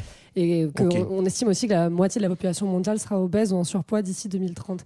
Et donc multifactoriel, parce que effectivement il y a l'alimentation et le passage de, de la nourriture maison aux produits transformés, mais il y a aussi euh, tout ce qui est euh, comment dire cause morale ou génétique par, par, par rapport au microbiote par exemple, Euh, la, pollution qui, aussi qui nous aide à digérer. Ouais. Exactement.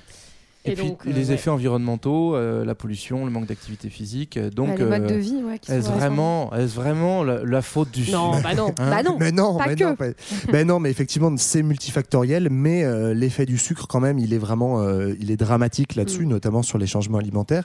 Euh, en fait, pour euh, expliquer l'effet du sucre, ça produit un dérèglement hormonal.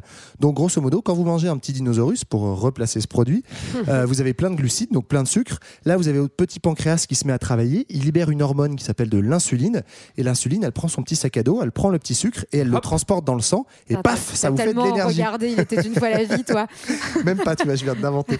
Et, et donc euh, voilà, c'est- euh, en gros un, un vecteur d'énergie, ce qui euh, produit euh, et crée de l'énergie pour les cellules. Sauf que si vous mangez trop de sucre, l'excès de l'excès de sucre Ouais, crée une surproduction d'insuline. En fait, vous sursollicitez votre pancréas, il travaille trop, et au bout d'un moment, ça dérègle le fonctionnement de cette euh, de- du pancréas et de l'insuline. Et surtout, vous avez trop de sucre, et du coup, il peut plus être euh, le sang est saturé, donc il est stocké dans les tissus, c'est-à-dire les muscles, les graisses, etc. D'où le problème de surpoids. Ah, c'est dommage. Si on était Superman, peut-être qu'à force de manger du sucre, on stocke pas et du coup, on va se mettre à voler, à cracher du Ouais. feu. Mais, Mais ça marche pas. Ça. non, non, on stocke. Bon. Non, et puis c'est surtout le problème de, en fait, de, de ces sucres euh, qu'on appelle des sucres rapides aussi. Mm. hein, euh, euh, voilà, c'est qu'en fait, ce sont des calories vides. C'est-à-dire que, enfin, ce qu'on, les produits transformés comportent beaucoup, beaucoup de sucre, mais finalement nourrissent peu. Ouais. Euh, et du coup, ils sont digérés très, très vite. Ils n'entraînent pas la satiété. Donc souvent, vous pouvez, euh, c'est comme ça que vous pouvez vous enfiler un paquet Ouais, de gâteaux, euh, boulotte, quoi, ouais. voilà, euh, sans avoir mal au bide tout de suite, Oui, quoi. tout de suite. Parce que après, ça vient quand même. Ça hein. vient quand même, mais Ouais, une bon, question voilà. d'âge sans doute, mais tu veux témoigner je ne dis pas hyper bien là-dessus. là. Mais, euh, mais en tout cas, euh, voilà, vous n'avez pas forcément la sensation de satiété, ce qui fait que vous pouvez manger plus, vous le digérez mal, vous le stockez, euh, et, euh, et en plus, vous, enfin, vous avez besoin de manger. Et, et en plus, malgré ça, ce qu'on on oublie souvent, mais les gens qui ont des problèmes d'obésité ou de surpoids, en fait souvent des carences alimentaires Oui. parce que c'est Ouais. pas juste que c'est pas que les gens mangent trop, c'est qu'en fait on mange des produits surriches en sucre par rapport au reste. au-. C'est pour ça que Marlène parlait de calories vides, quoi. Bon, alors, euh, rassurez-vous, si vous n'êtes pas obèse, vous êtes peut-être diabétique. Euh, une deuxième chance de gagner avec le sucre, là encore. Donc, c'est quoi le rapport entre. Qu'est-ce que c'est que le diabète Et puis, est-ce qu'on arrive à trouver un petit rapport avec le sucre Ou là encore, c'est juste une question de pollution et de, et de Euh, rameur ah, mal réglé Ouais, bah alors le diabète, en fait, on en a deux types. On a celui de type 1 qui est en fait bah, un problème que vous avez euh, déjà Ouais, de base, on va dire, hein, euh. voilà, génétique. Votre pancréas n'arrive plus à fabriquer de l'insuline correctement. C'est ça le diabète, en fait, voilà. Et euh, vous en avez un de type 2 qui est celui-là est provoqué par une alimentation qui a trop de sucre et donc en fait c'est votre pancréas qui est crevé, Ouais. il est épuisé. Burn-out. Euh, voilà, burn-out du pancréas qui n'arrive plus à produire correctement l'insuline. L'insuline donc ne fait plus euh, son, son boulot en fait de réguler votre glycémie, c'est-à-dire votre taux de sucre dans le sang. Ça se régule mal et c'est comme ça que vous pouvez passer de passage de moments où vous êtes en fait hypoglycémique, donc en manque de sucre et où vous vous sentez très faible, à très vite des passages d'hyperglycémie, donc avec des excès de sucre euh, qu'on connaît très bien euh, quand, euh, enfin, euh, c'est souvent ça qu'on met en avant chez les gens diabétiques, donc où on leur demande de ne pas manger de sucre.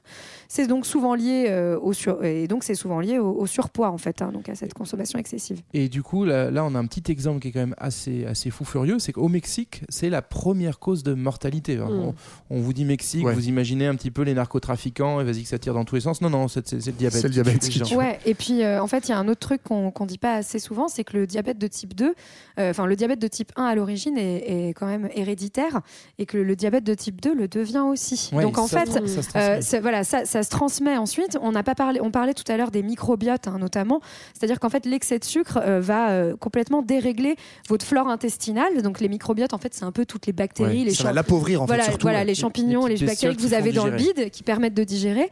Et en fait, ça l'appauvrit. Et sauf que après, ça, Ça, se, ça pareil, ça, ça se, la- les microbiotes ne se reforment plus. Donc vous avez une microbiote appauvrie et vous la transmettez aussi Ça, à ça vos se rachète enfants. pas, j'imagine. Ça se rachète pas. Non, ça se rachète pas et surtout ce qui est inquiétant, c'est que ça va très très vite. Le, le microbiote, c'est un peu un nouveau champ de recherche en médecine. Enfin, c'est assez récent. Et en fait, on se rend compte qu'en l'espace de 2-3 générations où on s'est mis à bouffer de la, la bouffe transformée, le microbiote de certaines familles s'est vraiment totalement appauvri et c'est irréversible effectivement. Donc, ça crée en fait des, des, euh, des potentiels problèmes de surpoids, d'obésité et de diabète euh, chez les descendants très très vite, quoi, en 2-3 générations. C'est lié aux questions économiques aussi, parce que, euh, non, par exemple, au Mexique, tu as un litre d'eau qui coûte plus cher qu'un litre de soda. Oui. Donc, Ouais, bon, mais- voilà. Tu fais une petite Dans d'autres, c'est un litre de pétrole qui coûte moins cher qu'un litre d'eau. Bon, chacun je te conseille pas de boire un litre de pétrole non plus parce que là, ça Ah bon plus du diabète. Il n'y a pas de sucre dedans. Bon, mais du coup, euh, est-ce qu'on peut se dire tout simplement que si tu fais un peu plus gaffe, si tu manges mieux et dans des quantités plus raisonnables, ça, Si ça tu fais du voilà, sport. tu te prends en main, quoi. Bah ouais, mais c'est c'est ça en fait. le problème euh, ou pas c'est- Pas vraiment. C'est ça toute la folie du truc, c'est que il y a toute une communication. On va parler des lobbies après, mais sur la surresponsabilisation des individus. En gros, si vous êtes obèse, si vous êtes diabétique, Vous l'avez bah, bien cherché. vous l'avez bien cherché. Vous êtes un Voilà. peu trop feignant. Vous avez qu'à faire plus de sport. Et en fait, ça, ça vient d'une théorie qui est complètement fausse, enfin qui est vraie en, en physique pure, mais qui est fausse pour la physiologie humaine. C'est une théorie qui dit que en fait, il y a un équilibre qui se fait entre les calories que vous avalez et les calories que vous dépensez. Donc, grosso modo, et évidemment, c'est des recherches, ces théories-là qui ont été subventionnées notamment par Coca-Cola. Ben, en gros, je peux manger autant de sucre que je veux. Si je fais une quantité de, de calories brûlées en sport équivalente, il n'y a pas de problème. Sauf qu'en fait, on se rend compte que ça marche pas. Il y a de plus en plus d'études qui montrent que vous avez beau brûler toutes vos calories, en fait, euh, à partir du moment où vous avez déréglé votre fonctionnement hormonal, vos calories, vous finirez toujours par les reprendre. Et donc, c'est ce système-là de mécanique ne marche pas. Alors même qu'en fait, on bourre la tête des gens de dire, bah, t'as qu'à faire plus de sport. Et donc, il y a une espèce d'énorme grossophobie qui, euh, Bah, qui découle de ça, quoi. C'est le fameux manger-bouger euh, des pubs qui ont été mises en place il y a une quinzaine d'années en France, Il faut par pas manger exemple. bouger Euh, bah non, mais, mais en fait, moi, c'est un truc hein. que j'ai appris manger. récemment. Mais franchement, il y a plein de gens, enfin, j'en fais partie, c'est pour ça que je le dis, mais qu'on se réflexe euh, désormais, euh, notamment en plus avec les applis qu'on peut avoir, etc. Et vu qu'il y a le nombre de calories qui est marqué Ouais, sur tous les aliments, de se dire ah bah tiens, euh, là j'ai mangé tant de gâteaux, ça fait, euh, allez, j'ai pris 300 calories, mais c'est pas grave, comme en fait tout à l'heure je vais faire ma séance de piscine et que en gros mon appli me calcule que j'en perds 400, tout va bien. est bon, et en fait, ce qui marche pas. Bah, en fait, voilà, il y a, il y a une corrélation entre les deux, mais c'est pas si mécanique que ça, quoi. Et du coup, ça, ça, ça a un petit effet pervers, c'est que on va laisser euh, dans, dans l'obésité, dans les maladies euh, liées à, cette malalimentation, bah, des euh, populations qui sont déjà souvent un petit peu, un petit peu précaires. Ouais, il y a un gros lien avec la classe sociale et il y a une grosse corrélation classe sociale obésité. En fait, aux, États-Unis, on voit que c'est surtout les pauvres, les noirs et les latinos qui sont touchés. Il y a un Afro-Américain sur deux, par exemple, qui va souffrir de diabète dans sa vie.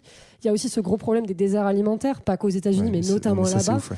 où en fait, dans les quartiers pauvres des États-Unis, euh, enfin, dans plein de pays en fait, hein, mais c'est vrai que moi je l'ai constaté, par exemple, dans South Central à Los Angeles, il n'y a pas de, il y a- il y a pas de magasin pour acheter des produits frais euh, et à des prix ou alors quand- et quand il y en a c'est dans d'autres quartiers à des prix euh, prohibitifs mais en plus voilà il y a des transports en commun déplorables etc donc les gens pauvres n'ont pas de voiture donc ne peuvent pas se déplacer loin pour aller acheter Ils donc ont ce évidemment appelle pas de euh, potager, j'imagine. bah, il y a un type qui a du coup il y a un type qui a lancé un potager à South Central dans Los Angeles C'est Jean-Pierre Coff, non Ouais, c'est pas Il est Jean-Pierre mort, Coff.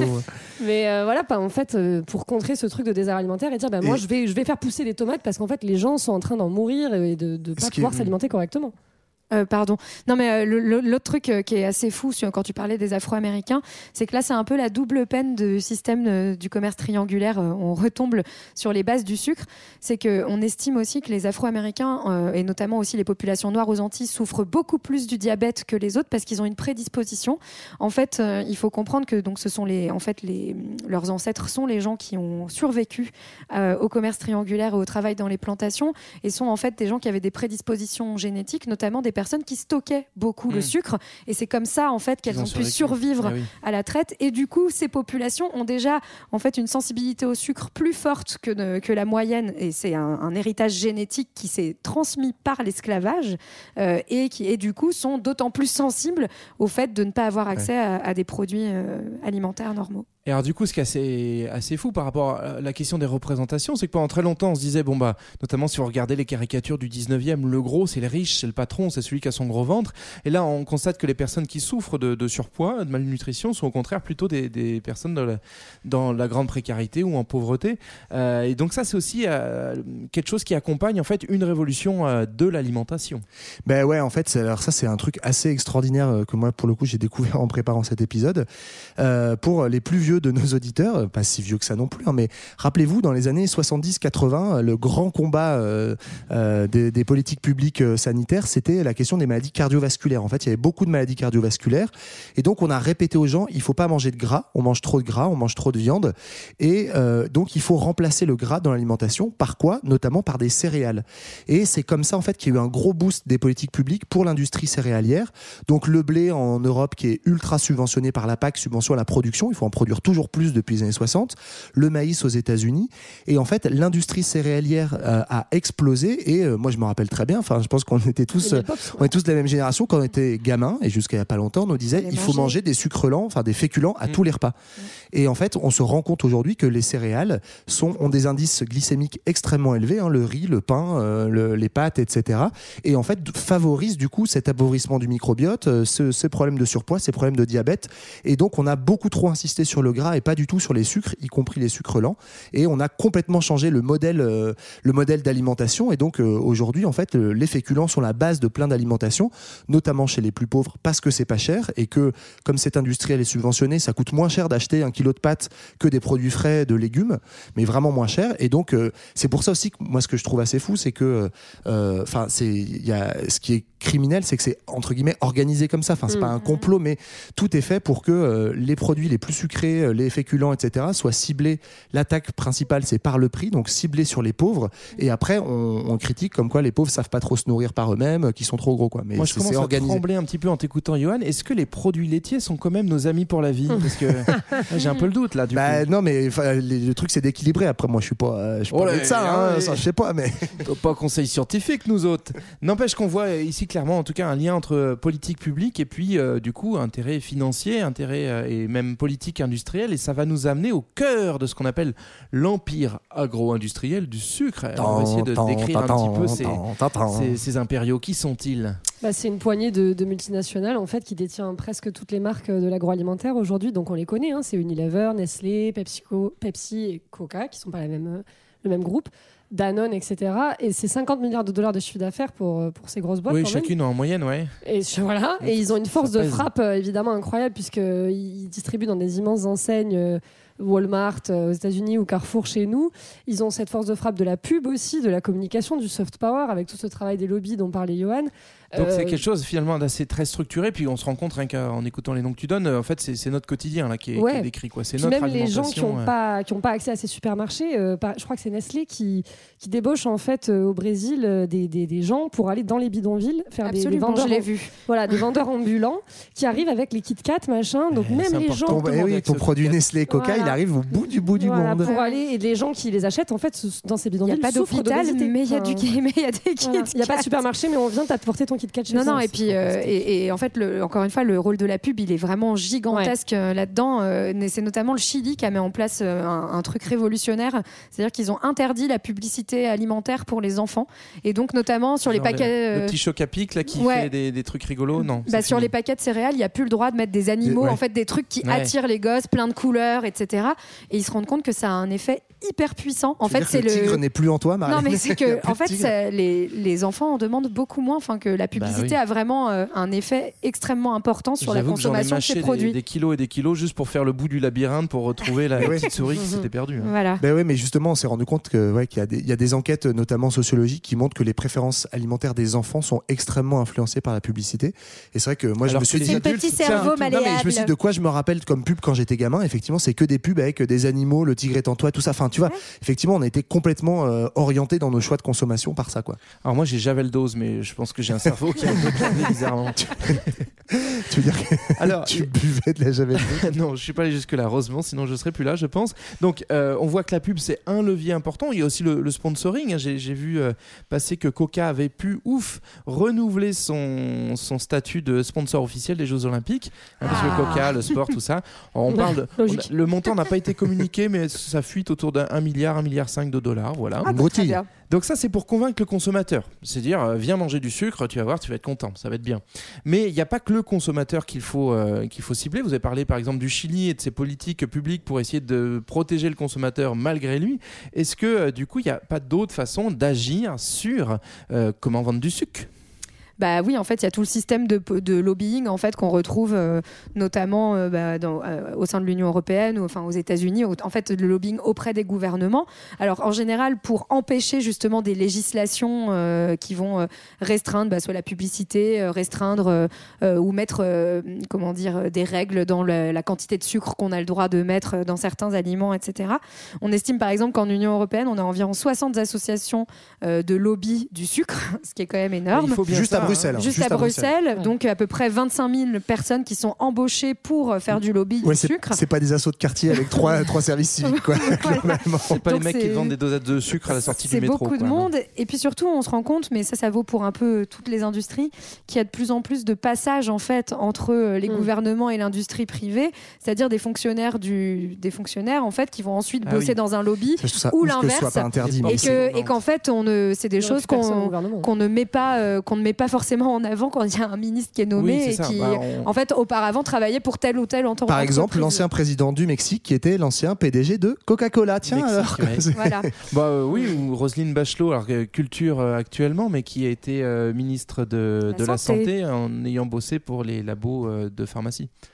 Tout va bien. Mais elle fait un boulot formidable. Et- et et- on, On appelle ça les portes tournantes, ce système euh, que J'ai- J'aime bien, c'est joli, dis tout à, donc. tout à fait légal, aucun problème. Mais en tout cas, ça a quand même des impacts vraiment hyper importants. On en a parlé, en fait, euh, un truc auquel j'avais pas pensé. euh, voilà, c'est grâce à toi, Johan, que j'ai que j'ai compris. Mais en fait, euh, toute la toute la question des néonicotinoïdes, donc ces fameux produits en fait qu'on met sur les betteraves euh, à sucre, du coup, qui avaient été interdits et qui ont été réautorisés cette année. Et en fait, bah, ce qui s'est passé, c'est qu'il y a eu vraiment une, une- la production de betteraves à sucre était en crise aujourd'hui en France et en Europe. Pourquoi? Parce qu'il y a eu des quotas qui, ont été, qui avaient été instaurés. Bon, ils ont été supprimés en 2017. Et puis en plus, il y avait donc un fameux insecte qui commençait à, à un peu ruiner tous les rendements. Et du coup, ces néonicotinoïdes étaient utilisés contre cet insecte. Mais pas de chance, ils tuent aussi les abeilles. Et il paraît qu'on en a besoin. D'où le fait qu'on les a interdits. Et puis bah, finalement, il y a eu tellement de pression pour les réintroduire que. que C'est ça, grâce fait. au lobby donc du, des, des betteraves à sucre. Quoi. Voilà. Après, du coup, ce qui est important aussi de préciser, c'est que le, le lobbying, même si nous, ça nous paraît toujours un peu, euh, comment dire, euh, couloir et très bureaucratie, parce que de fait, c'est lié au fonctionnement bureaucratique de, de nos institutions, c'est légal en tant que tel. Et euh, les lobbyistes ne se Bah cachent oui. pas, ils sont tout à fait autorisés euh, euh, auprès des différents gouvernements et auprès de l'Union européenne. Et donc, Oui, du oui, coup, tout ça est déclaré, en bien légal. Et voilà, ils, ils te font valoir qu'ils défendent une industrie, des emplois, etc. Et notamment, ouais, il y a une industrie en fait qui a été un peu modèle là-dessus euh, dans les années 70 et qui Un est aujourd- modèle. aujourd'hui un grand modèle, une belle industrie. Hein. Pensez à quelque chose d'utile, de beau, le tabac. et donc l'industrie du tabac. est- J'adore le tabac. Et en fait, la première à avoir développé tout un panel en fait de euh, d'argumentaires scientifiques et juridiques à la fois. Donc produ- produire de la recherche financée, mais vous doutez bien que quand vous bossez pour le sucre et que vous vous embauchez des chercheurs sur des questions du sucre, bah, vous avez intérêt à ce qu'ils pondent des rapports qui vont dans votre sens. Et à très bien les payer. hein. Voilà, et à très bien les payer. Et donc des argumentaires scientifiques et juridiques.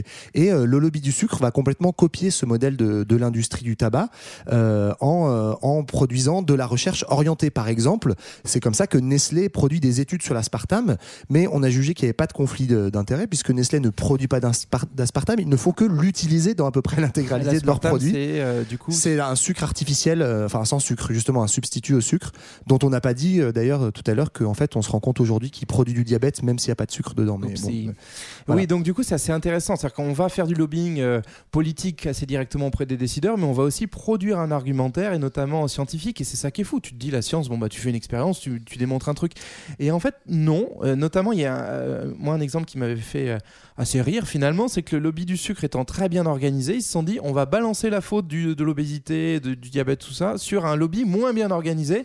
Et regardez, le gras, ils sont encore en train de faire une récré. c'est le gras le coupable. Et ça a hyper bien marché. C'est ce Ouais, que tu décrivais tout à l'heure. On faisait la chasse au gras et on a oublié le sucre pendant ce temps-là. Quoi.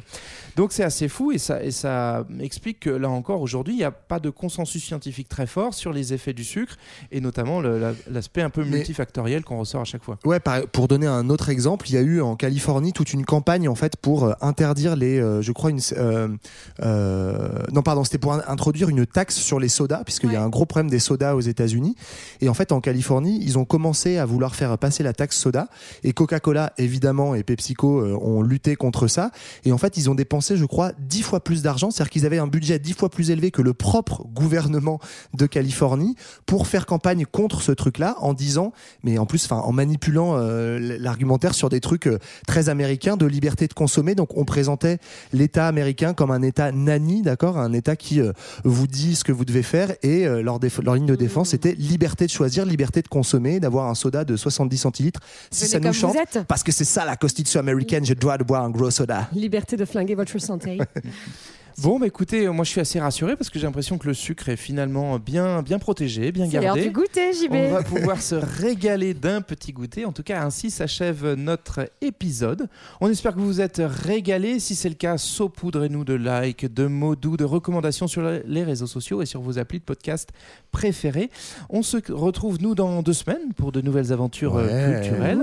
Johan, on se quitte avec un petit quelque chose On se quitte avec euh, nos amis des Rolling Stones, Brown Sugar excellent. À la semaine prochaine. Salut. Ciao.